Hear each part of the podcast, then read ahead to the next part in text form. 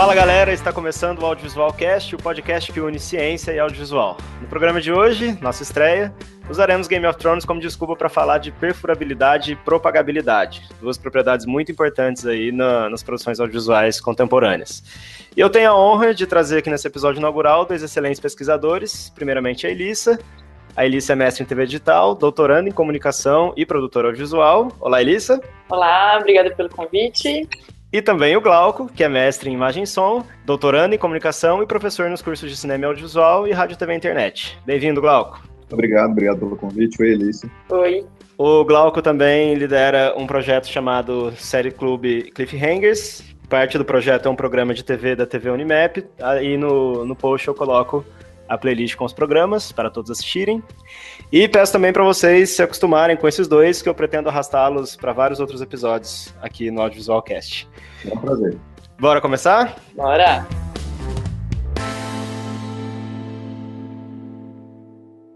Vamos começar conceituando esses termos que estão no título, né? Glauco, responde pra gente, já que é essa. Eu queria explicar aqui que essa temática eu conheci através do Glauco, que convidou eu e a Elissa para publicar junto com ele um texto sobre isso em Game of Thrones. E o Glauco seguiu com essa pesquisa, né? E hoje, se eu não me engano, é seu objeto de doutorado. É isso, Glauco? É, eu uso como os dois conceitos como base para a discussão que eu quero fazer, entrelaçando os dois, o, tanto a propagabilidade quanto a perfurabilidade, atrelados às séries de TV, Game of Thrones especificamente, né? E a relevância que eles ganham ou perdem esses dois potenciais de perfurabilidade e de propagabilidade conforme as pessoas respeitam mais ou menos a mitologia do entorno da série. Ótimo. Então, para a gente ir devagar aí, conceitue em um tweet o que é perfurabilidade e em outro tweet o que é propagabilidade, se isso é possível. Tá, não tenho certeza do número de caracteres, assim, não. Mas um, perfurabilidade é um potencial que o produto tem de fazer com que a pessoa tenha o interesse por fazer uma busca por conteúdo nisso, nesse produto, ou em torno desse produto, esse produto permita o, que o cara obtenha alguma coisa quando ele procurar. É um produto que é suficientemente profundo para permitir a perfuração, essa é a ideia. A ideia de que você possa procurar conteúdo dele está lá, existe. Então a gente pode dizer que é uma característica que, o, que aquele produto pode ter. Ele pode ser perfurável e não ser perfurável. Pode ser perfurável e não ser perfurável, e ainda assim, sendo perfurável, ele pode não ser perfurado pelas pessoas. Ah, tá. Ele pode ter o potencial, mas por algum motivo não gerar engajamento suficiente para as pessoas cavarem. É isso. Exatamente, exatamente. E propagabilidade, eu sei que você, não sei se você continua com isso, mas eu lembro que você tinha algo contra essa tradução, né? É, eu tenho. Inclusive, é, bom, o termo original é spread, né? Então, spreadability é, é, seria alguma coisa mais próxima da tradução literal de espalhabilidade. É, é quase que uma substituição à ideia de viral que o, o, Henry Jenkins se apropriou e falou assim, olha, acho que não é muito uma coisa do vírus, não é muito uma coisa que dá para usar essa alegoria, porque age o seu sistema e faz com que você faça uma coisa à revelia. Uh, eu estou propondo uma coisa, essa spreadability, que é uma coisa diferente, que é eu me interesso pelo conteúdo e eu voluntariamente decido compartilhar, espalhar, pegar alguma coisa e criar em cima dela e deixar essa coisa visível. Eu acho muito legal isso, porque nesse texto inicial dele, ele, ele deixa bem claro isso, né? Quando a gente está falando que alguma coisa é viral, é, é muita pretensão, né? Isso me lembrou uma fase que nós tivemos aí nas, nas produções, sobretudo é, publicitárias, que era vendido o viral, né? Como se as pessoas tivessem é, poder sobre isso. Ah, eu vou fazer um viral para você, né? Falar, falar isso pro cliente. Sob encomenda, né? É, então, e aí eles pensavam que ia fazer um produto que justamente ia contaminar. O que, que é um vírus, né? Uma estrutura celular que é, contamina, é, parasita, né? Então, eles acharam que ia funcionar assim, que, que as mensagens, ela, os vídeos, os produtos chegam, nos contaminam e a gente, sem ter o controle sobre isso, é, contaminaria outras pessoas, isso aconteceria em grande escala e rápido. E a gente viu que, apesar de alguns produtos funcionarem assim, não é uma coisa que depende necessariamente da mensagem apenas, né? A gente tem que pensar no, no, público. Exato. E aí o meu problema com a tradução é que a tradução no Brasil, saiu naquele livro Cultura da Conexão, ela chama spreadability de propagabilidade. A propagabilidade para mim está muito mais próximo da ideia da, do viral do que da ideia do spreadability que ele está falando. É, eu, tô, eu, eu Eu também tendo a, a, entender da mesma forma que você. E Elissa, você acha que isso é uma coisa que é, só faz sentido acontecer agora, nesse momento do mundo, ou é algo que sempre teve, ou funcionava de maneira diferente? Eu acho que essa questão do. Isso que vocês estão comentando, né? Do espalhável, propagável, viral. Eu tenho um certo problema com a maneira até como o Jenkins aborda isso, porque ele fala como se o viral ele, acho que ele se apega muito a essa palavra do viral, porque ele fala assim, ah, é, é, trata como se as pessoas compartilhassem sem pensar. Eu acho que não é muito bem isso. Eu acho que essa ideia do viral surgiu mais por, por ser uma coisa que se espalha assim em grande escala e muito rápido. Acho que ninguém que compartilha um viral ou ninguém que produz algo que se torna viral acredita que as pessoas realmente vão compartilhar sem pensar, como se fosse realmente um vírus. Eu é, acho. Talvez o que tenhamos aí seja um autor que quer cunhar um, um termo e para isso ele quer derrubar o anterior, né? Eu acho possível. Já estou começando, né, estreando minha participação aqui criticando Henry Jenkins, né, usada. Mas eu acho, eu, eu tenho isso, né, essa, essa ideia. Mas eu acho que, do que você me perguntou, né, se é algo que é de agora, eu acho que, com certeza, né, todo esse contexto de redes sociais ajuda muito isso a acontecer, né? Acho que dá outros, dá novos suportes, dá uma plataforma feita para isso, né? Porque Sim. se a gente for olhar as redes sociais, principalmente o Facebook, né? Instagram nem tanto, mas olhando o Facebook que é maior, né? É, ela é feita para a gente espalhar, compartilhar, né? É, o Twitter também, né? Que você pode retweetar. É, então, é, é meio que já uma plataforma pronta para fazer isso. Então, acho que agora as, os produtores dominaram né, essa, é, essa linguagem, essa plataforma, e estão usando isso. Né? A gente vê, por exemplo, a Netflix é, virou uma das principais estratégias. Né? Ela já gera conteúdo para o Facebook para poder ser compartilhado. Né? Uhum. Então eu acho que com certeza é, essa febre aí das redes sociais é, contribui muito.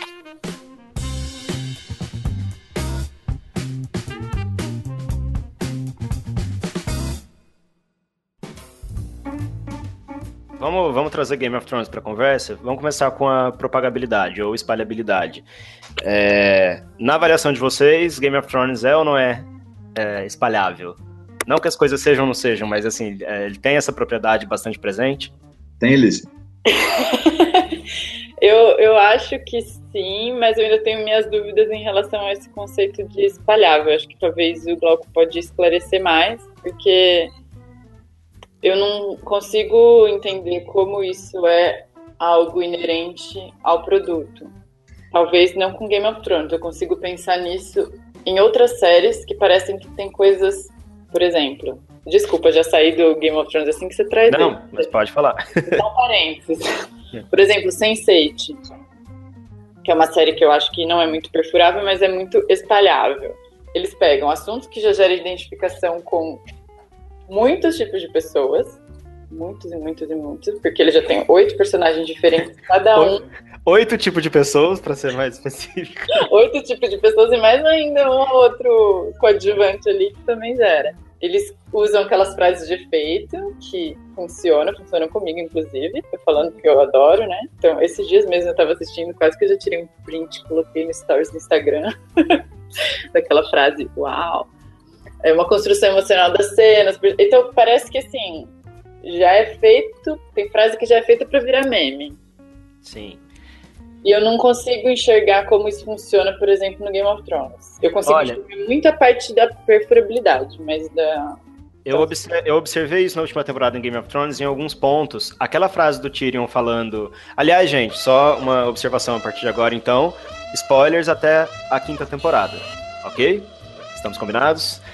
2017 é o ano da sexta, não entraremos nisso por enquanto, mas até a, é, a quinta falaremos aqui. O Tyrion tem uma frase num, num, episódio que ele fala assim: É assim que eu sei as coisas, eu bebo vinho e aí eu sei das coisas. eu achei essa frase. É o que eu faço, eu bebo e sei coisas. Exatamente. É. Ah, E, e, eu achei essa frase um pouco descontextualizada do diálogo e da, e da emoção que a cena vinha construindo. E aí eu pensei, mano, eles fizeram isso para virar print com a frase embaixo e, e, e viralizar, ou espalhar, ou propagar. Então, eu achei que não fica tão. Não ficou tão. Isso especificamente em Game of Thrones, falando de propagabilidade, não ficou tão é, adequado quanto em Sense8. Isso que você falou de Sense8, Alice, eu concordo muito com você, porque o que me frustrou em Sense8 na primeira temporada foi não conseguir cavar. Eu sou um, um viúvo de Lost, até hoje eu quero cavar as coisas. E, e Sense8 tem uma premissa que daria para ter feito algo muito mais rico para quem quisesse cavar, e eles não fizeram isso, e eu me senti frustrado. Vocês concordam comigo? Uhum. Sim, e a segunda temporada é, também acho que tem isso. Aliás, não tem isso. não tem essa parte perfurável. Olha, é, bom, eu também sou sou órfão de Lost também, né? Sou desses que ficou depois muito tempo procurando uma coisa no mesmo nível e tal. E o que eu acho é Game of Thrones é bastante perfurável e menos espalhável. Para mim, isso é nítido. Eu acho realmente que as frases marcantes, especialmente do Tyrion, mas não só, né? Acabam caindo no gosto popular, mas você vê outras coisas que também caem que a gente talvez se dê menos conta, por exemplo, é, You Know Nothing, Jon Snow, né? Hum. Não, é verdade. É. Winter's Coming. Winter's Coming. É. Winter's Coming, exatamente. Então, essas coisas, elas, elas vão entrando, é que a gente talvez incorpore de um jeito que a gente não se dá conta que espalha, né? Uhum. É, outra, outra personagem que eu acho que entrou nessa última temporada e foi bem propícia para isso é aquela a Lady. Isso. Ela foi incrível nessa temporada. E ela cheia de frases de efeito também, né? Que viraram meme instantaneamente. Eu acho que outra coisa que entraria nessa categoria são as casas, porque a gente tem muitas variações dessas casas, né? Esses brasões das famílias com as casas de Harry Potter, com times de futebol, né? É. E eu acho que é abertura também, né? Sim, é, é. Eu lembro de um vídeo, vou colocar aí na, no post, o um vídeo que toca a música da abertura em flop discs, que é uma coisa bizarra. É, uhum. Simpsons fez também, né? Uma homenagem, fez abertura. Tem muitas versões da abertura e algumas séries sequer tem abertura ou tem apenas o título aparecendo, né? Então acho que Game of Thrones tem uma senhora abertura, né? É, eu ia falar que é uma abertura que se renova a cada seriado conforme o ambiente, né? Uhum. Sim, então, uma abertura viva, uma abertura que, que tem função narrativa, né? Isso é muito bom. Até que ponto isso é, então, uma característica que nós podemos chamar de espalhabilidade e propagabilidade? Ou isso é, tipo, uma série boa, com bons diálogos e boas frases e que as pessoas gostam e por isso elas compartilham, entendeu? Essa, esse é meu ponto que eu preciso eu não sei se eu vou conseguir responder a sua pergunta, mas eu lembro aqui, eu vou desenterrar um exemplo de uma novela que era Porto dos Milagres. Vocês lembram dessa novela? Eu lembro que um, eu, eu, na época não tinha entrado na faculdade ainda, né? Não, não, estudava essas coisas, mas eu lembro que uma notícia me chamou a atenção, que era que a novela estava sendo um sucesso de audiência, mas ninguém conversava sobre ela. E aí eles começaram a fazer ações que era, por exemplo, teve um momento lá na trama que os personagens do Félix Guerreiro e do Guma, eles tinham eles disputavam politicamente algum cargo lá, não lembro. E eles começaram a colocar horário político, propaganda política, nos intervalos da programação, para ver se as pessoas comentavam disso no trabalho, na escola, nas ruas, porque a série estava sendo um sucesso, mas ela não estava se espalhando. Então, eu acho que isso dá um sinal pra gente, Elisa, na sua pergunta. Às vezes, o sucesso não vem acompanhado de, de compartilhar. Uhum. É, eu acho que faz sentido. É, eu acho que tem coisas que a gente às vezes se identifica, mas que a gente não quer colocá-las, por exemplo, públicas, né? Não quer, não tem interesse especial em, em se atrelar aquele valor e tal, muito embora a gente goste, né? De uhum. repente eu estou interessado, gosto muito de um determinado conteúdo, mas eu não quero sair por aí dizendo, olha, eu gosto muito desse conteúdo. Ou por preconceito meu, ou por medo do que as pessoas vão dizer, ou sei lá.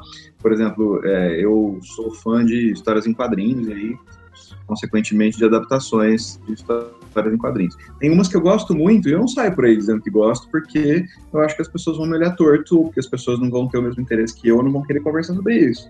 Uhum. Gosto muito. Acho que tem, cai no mesmo caso, né?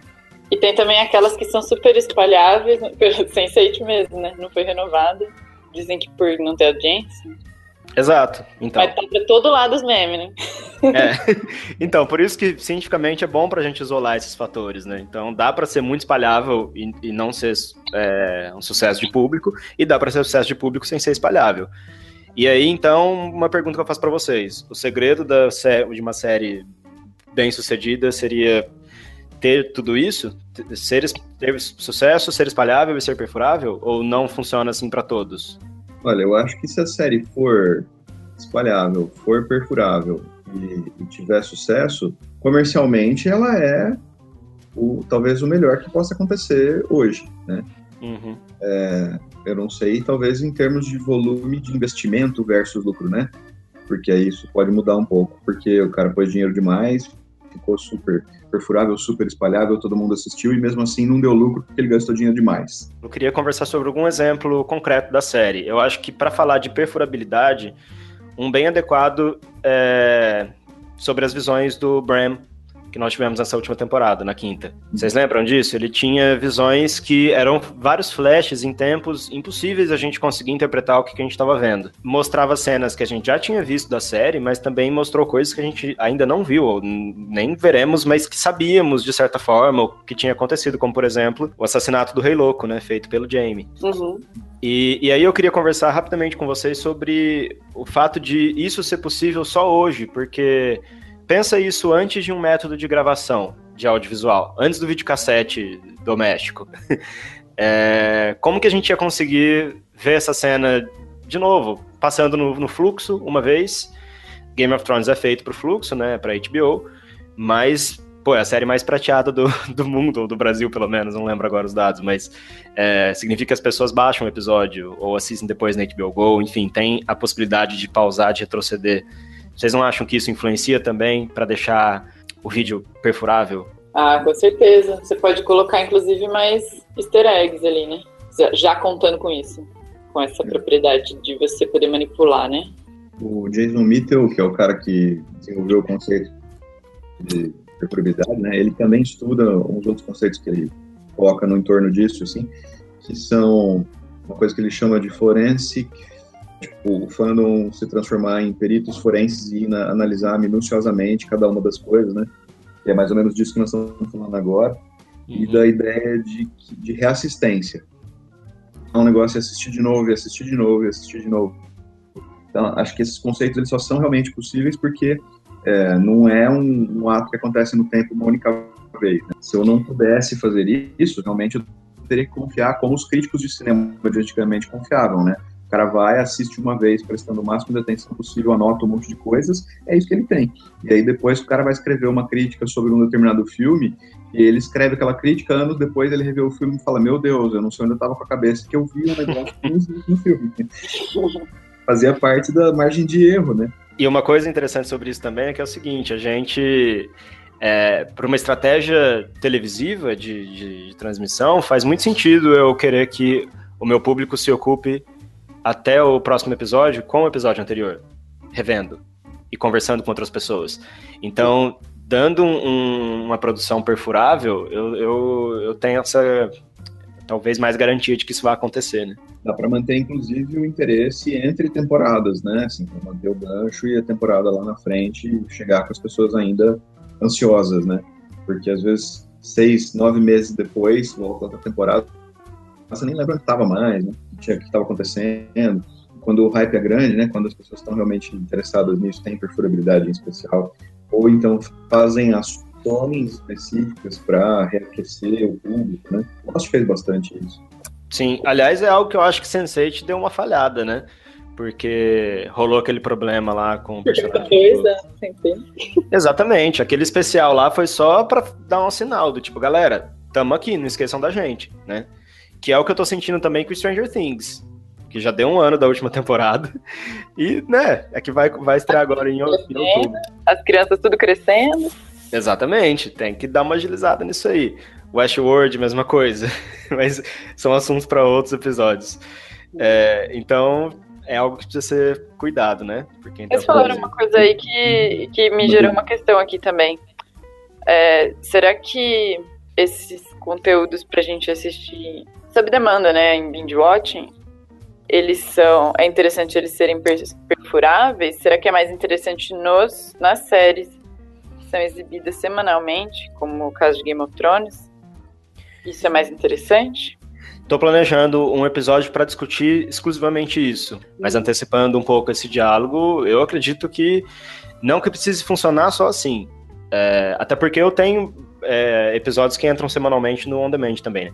Mas quando a temporada entra inteira, você dá, dá aquele chute logo de cara para motivar que, que o público assista tudo, para mim faz muito sentido. Concorda, Glauco? Eu concordo, mas eu acho que o que acontece é, é o momento de perfurar, em geral, ele tá fora do momento da assistência, certo? Eu vou, é, é, como espectador, assistir o máximo de conteúdo que tem disponível. Se isso for um episódio, é um episódio. Se isso for uma temporada, é uma temporada dispor a pesquisar mais sobre necessariamente no intervalo. Então, se é um intervalo de uma semana ou duas, né? Às vezes tem uns hiatos, inclusive entre temporadas, isso me dá a angústia e a ansiedade que me engajam justamente nesse processo investigativo.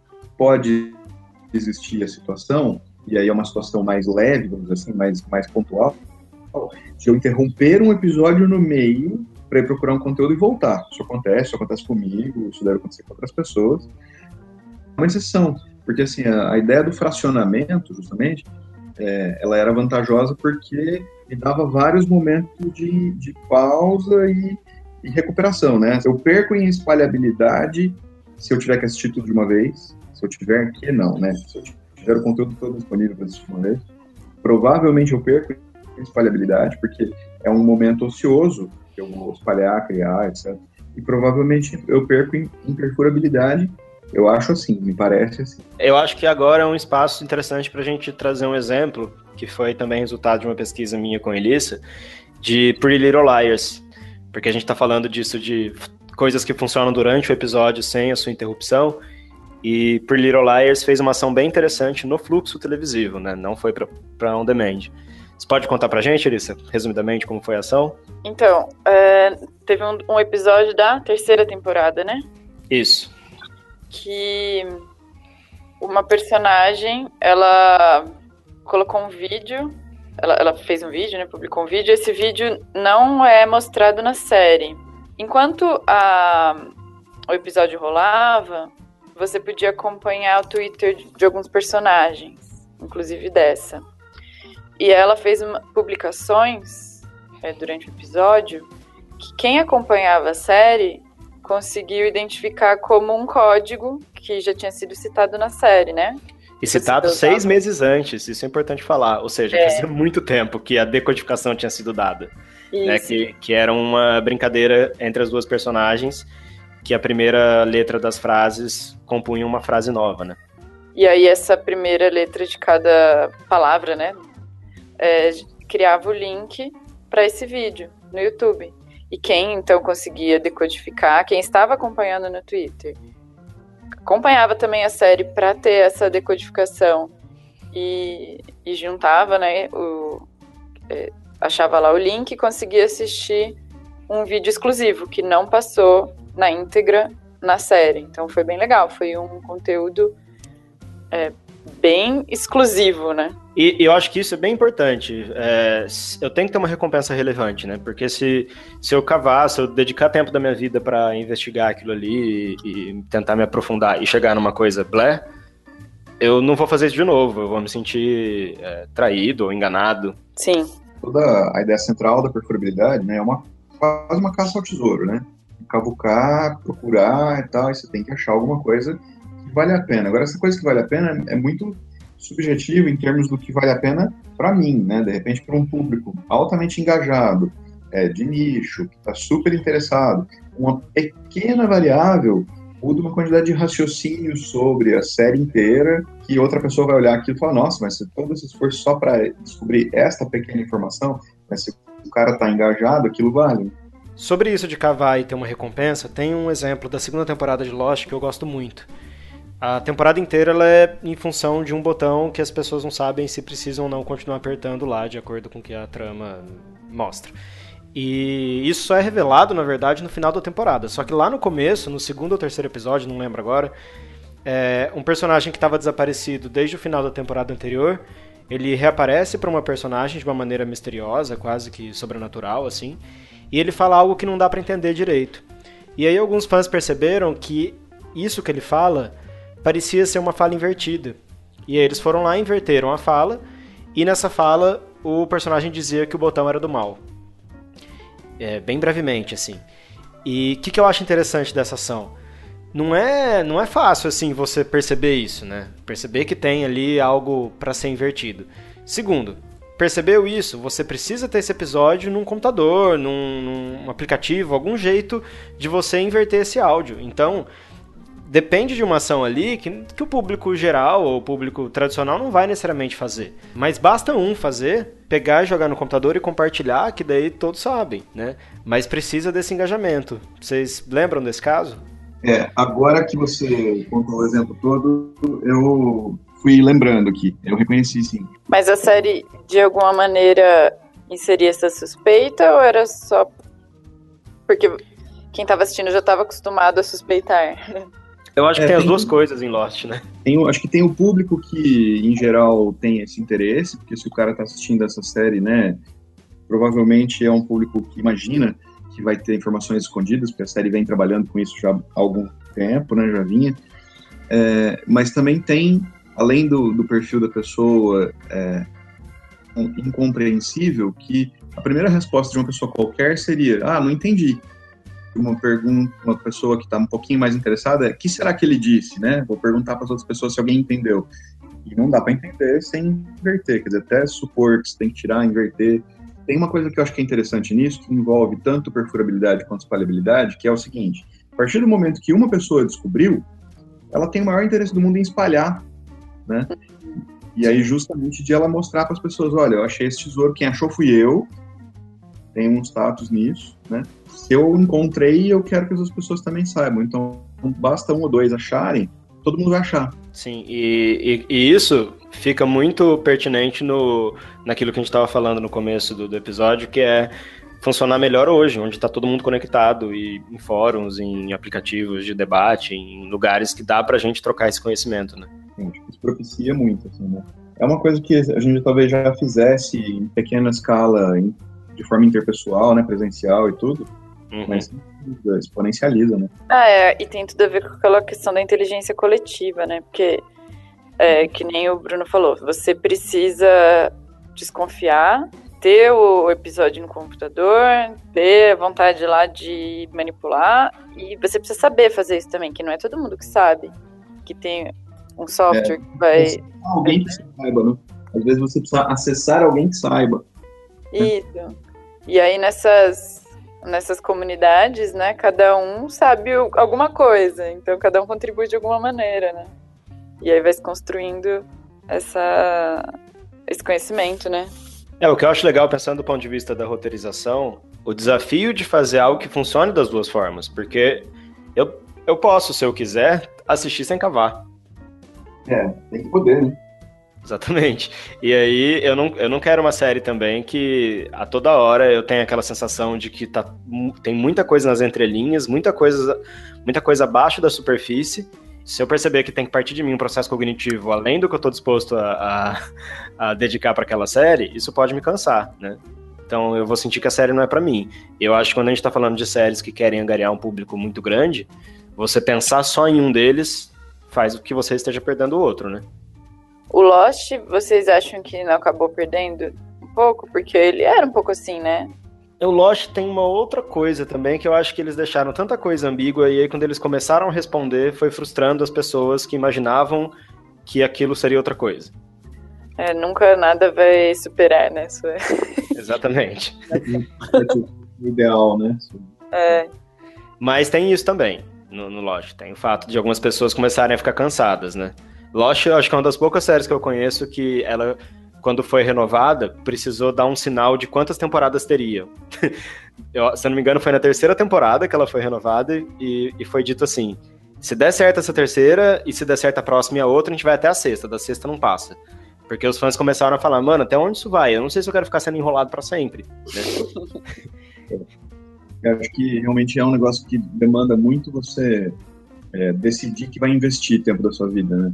E Lost, especialmente, é uma série, eu também, quando assisti, tinha essa sensação, é uma série que te, te deixa. Porque você fica numa angústia forte, né, em relação ao que vai acontecer a seguir e tal. Então, decidir que você vai viver isso durante muitos anos da sua vida é uma coisa, é uma decisão é, pesada, intensa, né? Sim. E assim, voltando para Game of Thrones, eu acho que Game of Thrones funciona um pouco dessa forma, mas eu acho que o grande mérito da série, o que fez ela ficar tão popular, é um outro fator. Eu queria ver se vocês concordam comigo, que é o fato dela ser imprevisível. Porque a série, lá desde a primeira temporada, já nos ensina que não dá pra gente achar que protagonistas não morrerão ou que o caminho que está sinalizado, você não tem garantia nenhuma de que esse caminho será seguido. Aí ela foi meio, não pioneira, né? Mas uma das primeiras grandes séries a, a, a fazer. Talvez. Eu não sei, Glauco, porque eu não acompanhei, você acompanhou. Grey's Anatomy já. A Shonda já matava muitos personagens antes de Game of Thrones, né? É. matava. Mas é, tem uma diferença grande nisso, que é o quanto você está investido em cada um dos personagens, né? Uhum. É, Game of Thrones é quase como se o George R. R. Martin resolvesse matar a, a Meredith Grey na primeira temporada. Uhum. É um pouco mais tenso. E aí eu acho que isso fez com que no, no, ao longo das temporadas a gente confiasse que eu seria surpreendido, né? Sim. Acho que Game of Thrones tem essa, é, esse mérito, né? esse trunfo, porque você já assiste, é, você fica preocupado com os personagens que você gosta, porque a série te deixou claro que ele pode ir embora a qualquer momento, porque outros que você também amava. Mas sabe uma coisa que eu fico pensando agora? Beleza, eles fizeram isso mesmo. Eles mataram muitos personagens que a gente já tinha se apegado. Só que o que a gente tinha se apegado naquela época é bem diferente do que a gente está apegado agora. Agora a gente tá muito mais apegado. Então a impressão que deu foi. Eles criaram. Fez parte de um grande plano. É, eles criaram muita simpatia por muitos personagens. Mataram alguns por quais a gente tinha bastante simpatia, só que aumentaram exponencialmente a simpatia por outros que agora pode ser que não. Tipo Tyrion, Daenerys. É. Só que assim. Tipo, eu te dou, eu te dou 10 coisas que você ama. E eu vou tirando uma a uma pra, pra você ficar a pegar o seu amor nas que sobrarem. Isso, ficar com muito medo delas morrer. Pode ser que eu né, queime a língua e no primeiro episódio agora, domingão, já, já mata meia dúzia. Mas pode ser que não, pode ser que eles vão segurando. A Arya, esses personagens que a gente foi amando. Mas é um negócio difícil de dosar, né? Assim, eu, eu, eu, concordo com a ideia de vocês, eu acho realmente, quanto mais você perde, mais você se apega no que você tem, né? Mas temeroso fazer isso, né, eu acho. É, porque pode gerar um do tipo, mano, já tá tirando todo mundo que eu gosto, nada mais me deixa atrelado a essa série, partiu outra série. Daí acontece uma situação que nem a, a morte de Jon Snow no fim da quarta. Isso. Uhum. Que, que dá aquela comoção, né? Que as pessoas ficam desesperadas, inclusive procurando essa informação nos livros, né? Tá lá, não tá lá, como é que é, vai voltar ser possível. Né? Falando em livro, é, como que fica a relação de perfurabilidade entre livro e série? Eu consigo cavar no livro para entender a série? Em Game of, of Thrones, falando especificamente. Especificamente em Game of Thrones. É, olha, na minha pesquisa de doutorado eu estou lidando bastante com essa relação, tá? Então, não, não dá para dizer que eu tenho uma coisa fechada para te responder, mas principalmente a questão que eu vejo é o seguinte: tem pontos em que é, o respeito a essa mitologia é muito intenso. E aí eu consigo sim pegar direto dos livros qual é a resposta para acontecer a seguir. Tem pontos em que o respeito a essa mitologia é superficial, e aí não dá para ter certeza absoluta de o que eu estou lendo no livro é o que eu vou ver na série. Porque não, é, não foi respeitado exatamente e tal. E tem outros momentos, como é o que está acontecendo agora, que o livro não está mais escrito. O texto do livro e eu vou ter uma uma sexta temporada. O que vai acontecer na sexta temporada tem a ver com os livros? Não tenho como saber, né? Porque muito é. embora é. tenha dado uma chancela de que o, o, autor falou o que é que ele queria que acontecesse no fim da série. Então o fim da série vai respeitar o que ele pretendia para o fim da história ideal dele. Isso aí é para garantir que eu sei onde eles querem chegar. Mas que, que vai ser igual, né? Não dá para ter certeza. Então, parênteses, né? Foi ótimo para quem via a série e não li o livro, que é o meu caso é, quando isso aconteceu, porque a gente parou de levar a carteirada e não só a carteirada, spoilers Spoiler, gratuito. Né? Nossa, porque era muito chato. Às vezes tinha um post lá sobre o episódio que acabou de acontecer. Aí vinha um e tipo, ah, relaxa, no livro, nananana, aí contava tudo, tipo, fulano morre, o outro ressuscita. Eu falava, porra. é, eu deixei de seguir uns. da série. Eu deixei de seguir uns quatro amigos no Facebook por causa disso. Especificamente em Game of Thrones. Por causa do, do prazer em ser desagradável e, e de, se sentirem especiais por, porque leram um livro e sabem coisas. Tipo, e agora eles estão experimentando o outro lado, né? Uhum. Deram carteirada durante todas as temporadas e agora estão se vendo na mesma situação que os outros, então eles perderam um poderzinho especial. é. Aí esses caras provavelmente eles já tinham lido antes do negócio acontecer, né? Isso. As pessoas fazem que são, tipo, ah, eu vi um negócio no episódio e eu vou lá procurar se alguém sabe essa informação porque eu tô angustiado, quero saber. Uhum. Teve também, né, de gente que, lógico, tá, tem toda uma diferença do que vocês estão falando, que é da pessoa ser desagradável de falar sem você perguntar e te dar um spoiler. Sim. E do, do, cara aqui, né, vai perguntar e ele resolve. Ah, sim, com certeza. É igual assistir filme com a minha mãe, filme que eu já vi. Ela fica o tempo todo, o que, que vai acontecer? Me fala. O que, que vai acontecer? Se você falar, ela fica brava.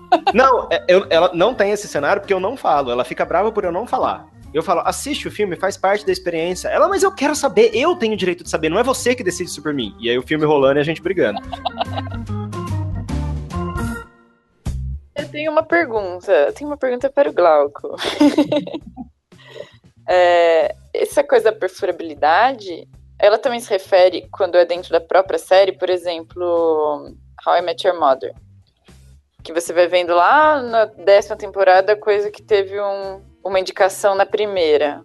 Isso é outra coisa ou também é perfurabilidade? É a mesma coisa, é a mesma coisa. Porque é uma situação onde a construção do, do universo é suficientemente profunda e densa que permita que eu vá lá vasculhar e encontre essa informação e isso seja porque tem a pessoa que vai atrás dessa informação e encontra ela lá, e tem a pessoa que não vai. A pessoa que vai é o perfurador, realmente. Né? É, estamos dentro do mesmo conteúdo. É que, eventualmente, encontra coisas dentro da própria obra, outras coisas dentro de obras expandidas, né? Uma continuação, uma expansão narrativa em outra, outro suporte, até quando é transmídia, né?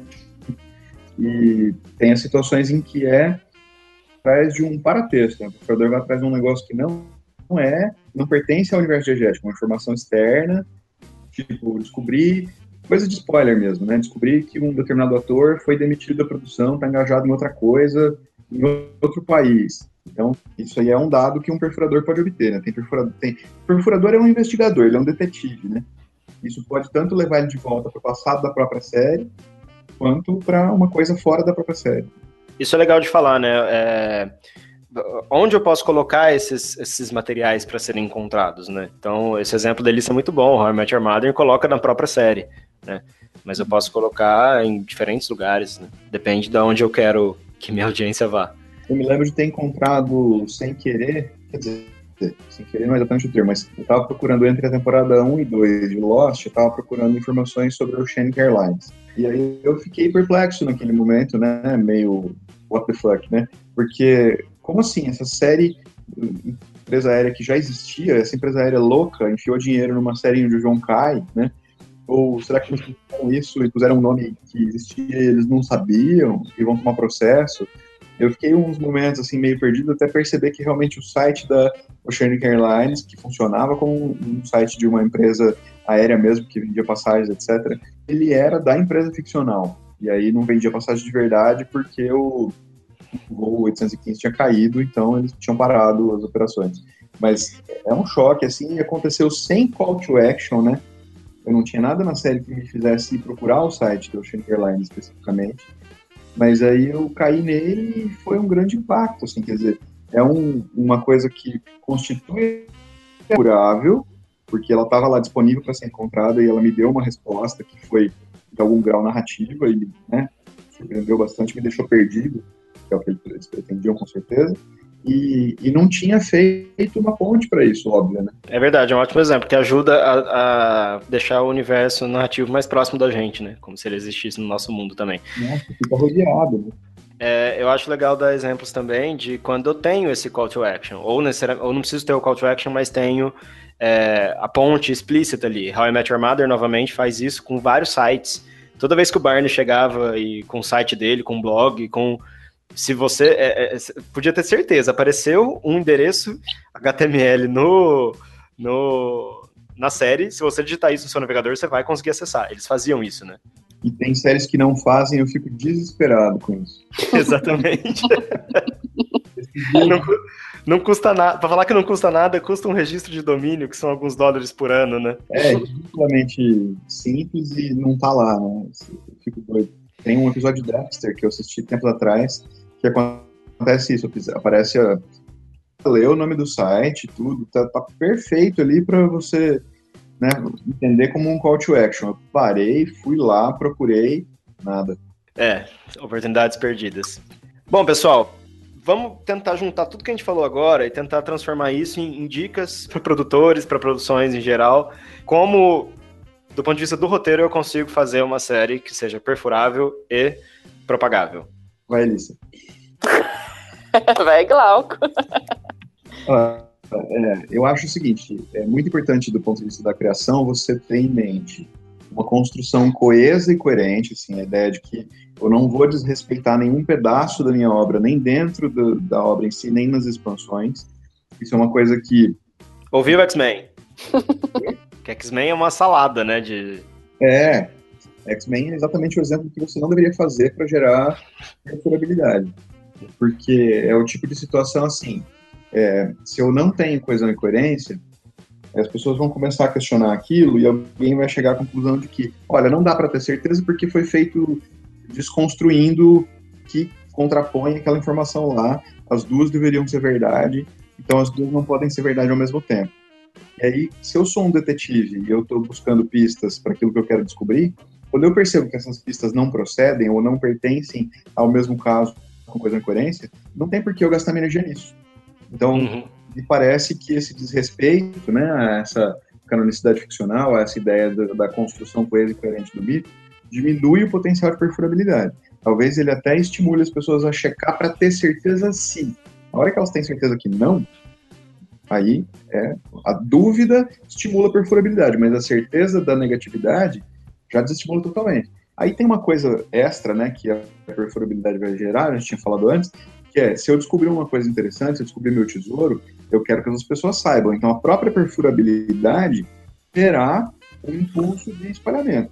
Ah, então, verdade. É. Vai estimular o, o, espalhamento. Então, eu acredito que é, um respeito grande à, à coisa da coerência, né, vão ser vantajosos nos dois sentidos. É, eu tô pensando aqui, tô tentando achar algum exemplo de algo, alguma recompensa que eu encontre cavando e que eu não queira compartilhar. E de fato parece não existir, né? Não. É. Então, é complicado, porque você está descobrindo um negócio que ninguém mais sabe, só você, das duas uma. Ou você tem certeza do que você achou, e aí você tem certeza de que você tem uma informação que só você tem no mundo. Você não vai querer que as outras pessoas saibam. É, vou, vou, vou, guardar isso para mim, porque eu fico feliz em me sentir especial só eu sabendo disso. Eu preciso escolher entre isso ou entre. Vou dar a carteirada na galera e falar, ó, o que eu encontrei aqui. E todo mundo vai me achar especial. É. Duas horas depois que você decidiu guardar para si, outra pessoa aparece e fala: Ei, galera, descobri, fui eu que descobri, sou o primeiro. E todo mundo fala: Oh, né? é, é uma disputa por visibilidade que acaba é, engajando essa probabilidade, pro, propagabilidade a partir da perfurabilidade. Para propagabilidade, né, espalhabilidade, eu também acho legal a gente ver como entra aí um novo player, vamos dizer assim, nessa configuração toda, né? Que é o social media. Então, eu acho que quando a, a, a produção, ou no caso da Netflix, né? Que tem alguns que ela mesma produz, alguns que ela só distribui, né? Mas ela faz um trabalho todo de gerar já os próprios memes, os itens compartilháveis é, na internet. Então, ela participa ativamente disso e funciona, né? É, a gente viu isso com a New Black, né? Usando a Narcisa, é, Inês Brasil. Com Stranger Things também. Eu acho que. Tem o caso da Xuxa, né? Com Stranger Things. Ah, com House of Cards, muito. É, House of Cards também. Eu acho que House of Cards cabe um programa só para falar de como eles associam a política ficcional com a política nacional nossa, né? É, porque aí é, é não é nem só Netflix, a Netflix Brasil, eles colocam os atores para fazer vídeo falando sobre isso, né? Sim, sim. É, a gente se sente mais especial, né, vendo isso. É. Realmente, faz uma diferença grande. E tem, até no caso de Orange is the New Black, que é o que você estava comentando agora, acontece na quinta temporada um negócio que eu pretendo não dar spoilers, mas duas personagens conseguem um celular e decidem fazer um blog.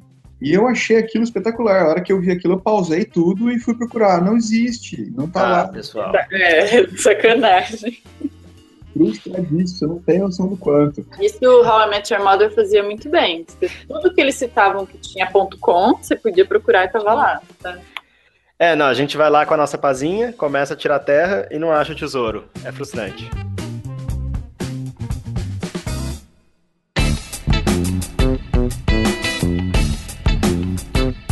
Bom, acho que conseguimos é, passar por vários pontos que nos ajudam a entender esse cenário e nos ajudam também a, a criar, né? Se esse for o interesse é, do nosso ouvinte, ele viu aqui algumas dicas bem preciosas de como é, gerar esse engajamento.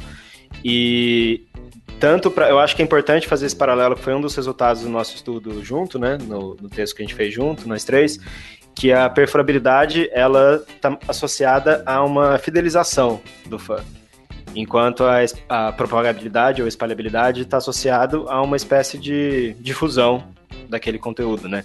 Então, é, se eu consigo essas duas coisas, eu tenho uma receita aí para uma série que para uma série, para um filme, para qualquer, para um livro, qualquer tipo de conteúdo que me deixe motivado a continuar, que faça esse tempo que eu destino para esse entretenimento ser de muita qualidade e que eu fale isso para os outros e que eu leve isso para os outros de, de, alguma forma e que isso aumente o público dessa série, né? E aí os, as mensagens que a gente está querendo contar com essa história chegarão para mais pessoas com mais qualidade. É, acho que arrematou bem. É isso aí. Muito obrigado, Glauco e Elissa. Conto com vocês nos próximos episódios. E você que nos ouviu, o que achou da conversa? A gente esqueceu de algo importante? Algum exemplo que era bem evidente tudo isso acontecendo e a gente pulou ou não conhece? É, por favor, traga isso nos comentários do post. Se preferir, mande e-mail pra gente também, contato arroba audiovisualcast.com.br.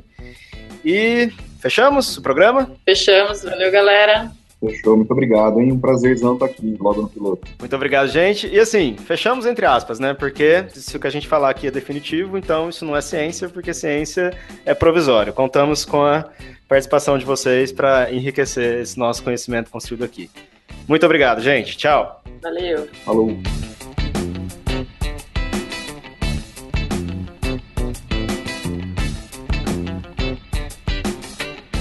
Se você estiver ouvindo até agora, muito obrigado por ter participado desse primeiro episódio do Audiovisualcast. Para que o projeto continue acontecendo, nós precisamos da sua contribuição. Então, se você quiser fazer parte disso, entre lá no nosso site, vá até a página de contribuição. Se você não puder contribuir, mas quiser colaborar com o projeto, divulgue o Audiovisualcast. Diga para aquelas pessoas que você conhece que são apaixonadas por audiovisual, por séries, por cinema. Esse podcast é feito para pessoas assim.